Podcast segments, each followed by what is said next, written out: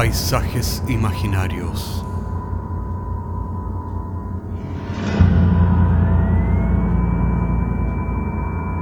Una producción Cortés Rojas.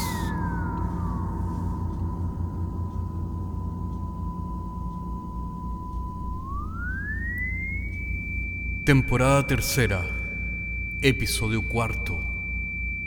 Confesiones desde el diván. La historia que tenemos preparada para esta semana es un poco perturbadora, por lo que si tienes la piel sensible es mejor que no la escuches. En todo caso, habla de cosas que realmente sucedieron y que hemos logrado desentrañar luego del descubrimiento de un manuscrito que estaba perdido.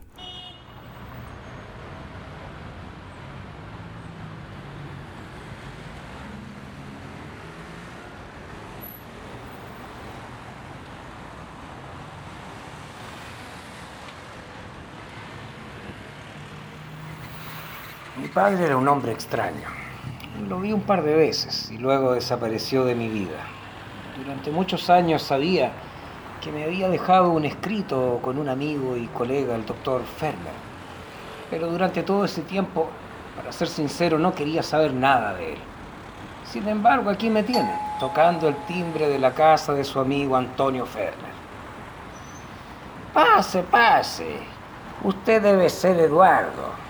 Sabía que vendría tarde o temprano. Su padre me había hablado de usted. He sabido que usted estudia literatura ahora. Oh, pero cómo han pasado los años. Eh, Perdone, no me he presentado. Mi nombre es Antonio. Antonio Ferber, psiquiatra de diván, de la vieja escuela. Bueno, hace años que no ejerzo mi profesión. Su padre fue mi colega y paciente por muchos años. En aquellos tiempos acostumbrábamos a terapiarnos, a sacudirnos de la locura. Pero con el tiempo acabamos siendo muy amigos. Su padre era un hombre muy inteligente, ¿sabe? No, no, no me malinterprete, no es un cumplido barato. Su padre era de esos pacientes que juegan al ajedrez contigo y te ganan. Eh, Muchacho, su sonrisa me recuerda mucho a su padre. Oh, perdón, perdón. A juzgar por su expresión veo que no le gusta parecerse a su padre, ¿verdad? Disculpe, he sido imperdonablemente indiscreto. Como usted ve, no puedo evitar seguir siendo un psicoanalista. Esa tarde me despedí del doctor Fermer. Al llegar a casa me acomodé impacientemente para tratar de descifrar para ustedes la endemoniada letra de mi padre.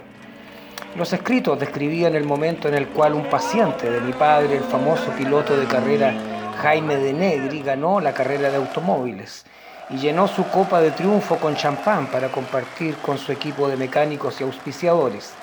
En ese momento de triunfo, Jaime sacó su revólver y se voló la tapa de los sesos frente a las cámaras de televisión.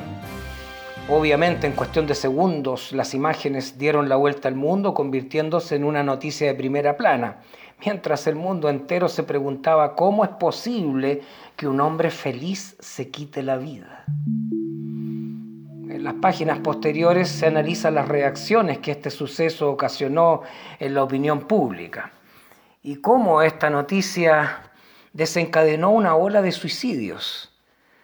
Mm. Mi padre acompaña este estudio con informaciones comparativas con los suicidios colectivos de 1926 que sucedieron a la muerte de un tal Rodolfo Valentino.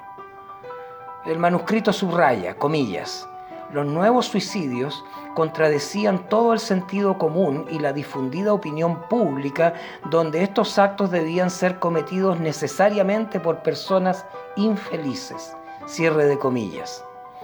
En las páginas siguientes, los escritos describen cómo mi padre, junto con su colega Antonio Fermer, se hicieron escuchar a través de los medios de comunicación para reivindicar el suicidio como, abre comillas, un derecho para toda la humanidad, cierre de comillas.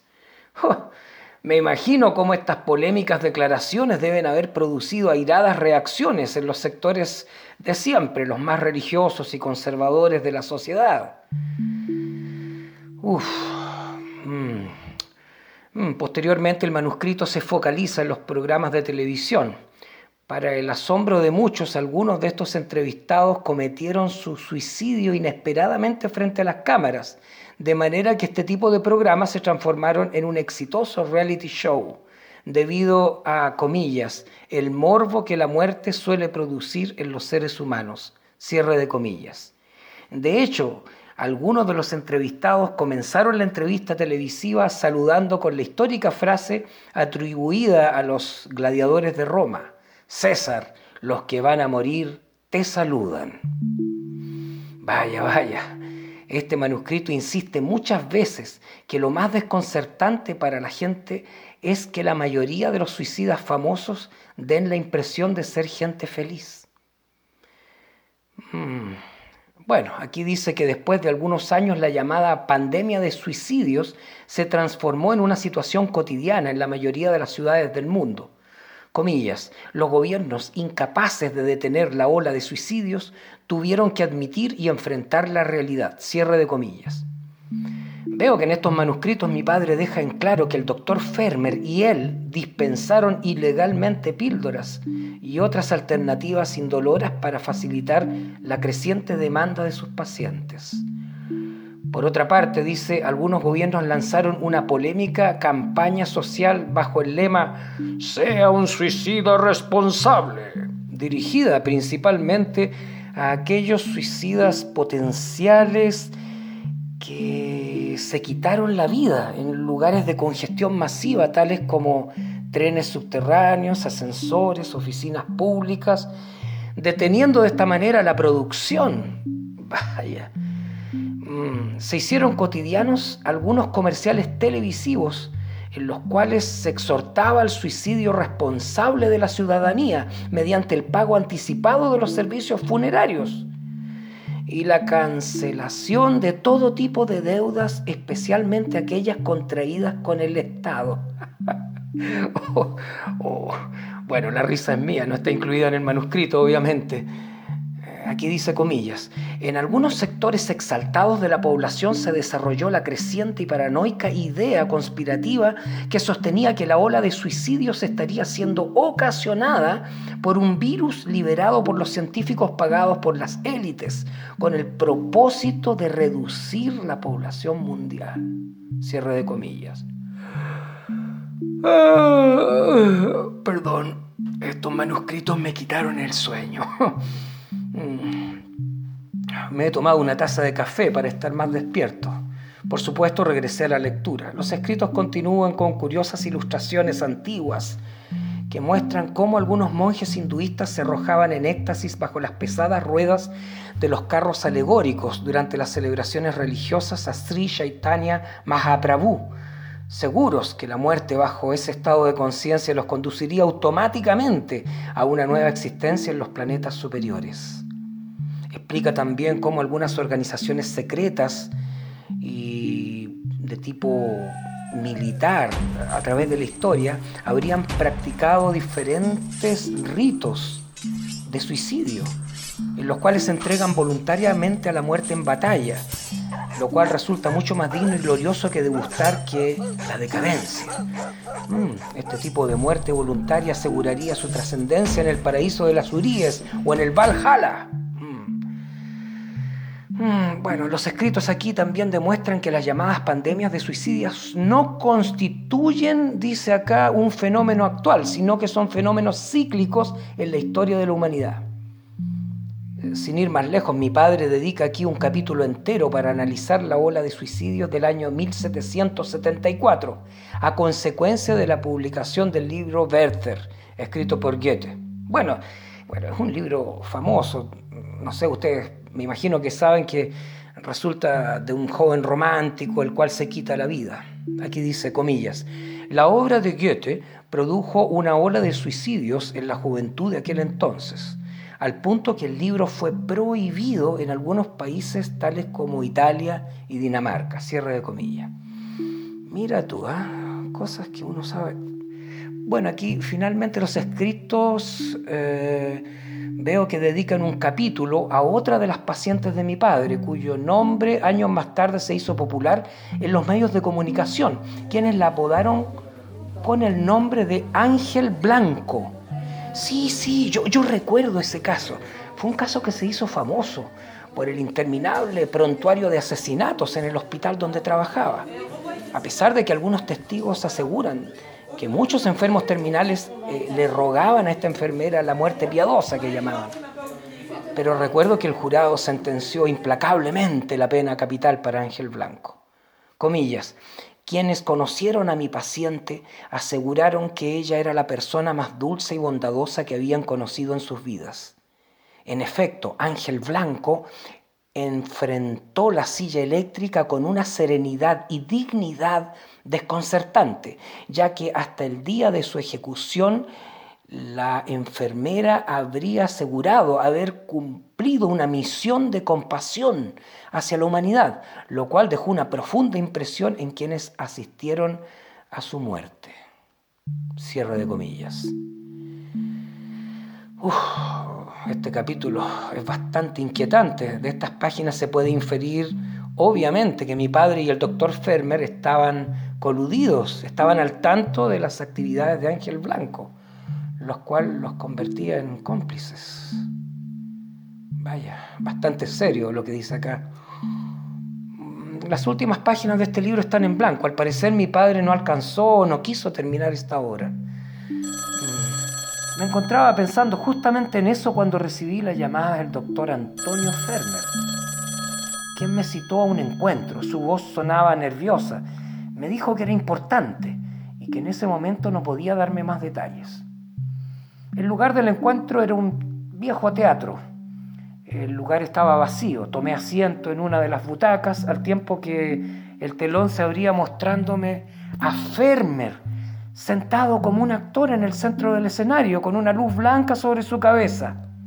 Este cine perteneció a mi padre, Eduardo, ¿sabía? Aquí vi mis primeras películas infantiles y las primeras películas de mi juventud. Ahora es prácticamente una bodega deshabitada, pero no importa, Eduardo. Aún tiene parte de su poesía y su grandeza. Una vida debe tener poesía, entiende Eduardo, para que valga la pena ser vivida. Aunque no lo creas, tu padre amaba la vida y te amaba a ti. Pocos hombres como él han sido capaces de ver lo que hay detrás de la puerta, Eduardo. ¿Entiendes? Don Antonio parecía desvariar no, lucía bien para nada. Mm, subí al escenario. Don Antonio se había cortado las muñecas. Se estaba desangrando lentamente. Al verlo de esa manera comprendí por qué mi padre no había terminado su libro. El doctor Fermer solo miraba literalmente hacia el cielo, ya que el cielo raso de esa parte del teatro se había destruido con las lluvias lo cual permitía ver las estrellas de la noche. Eduardo, muchacho, puedes ver cómo las estrellas se están apagando una por una.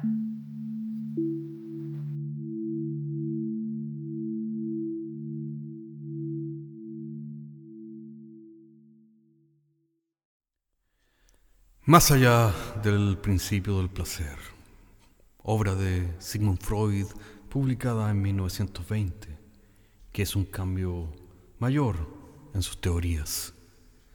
Previamente Freud atribuía la mayoría del comportamiento humano al instinto sexual, eros o líbido. Sin embargo, en este ensayo, Freud va más allá del simple principio del placer, agregando a su teoría de comportamiento el deseo la fuerza de morir o tánatos. Es así como los seres humanos luchan entre dos fuerzas opuestas. Eros o la creatividad y armonía y Thanatos, la destrucción y la agresión. Nos vemos la próxima semana.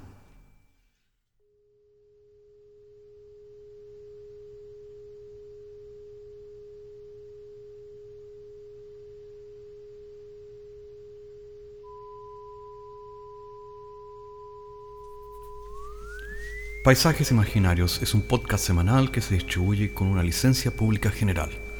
Puedes encontrarnos en iTunes, Spotify o donde quieras que escuches podcasts. Contáctanos a paisajes.caco.cl. Hasta la próxima semana.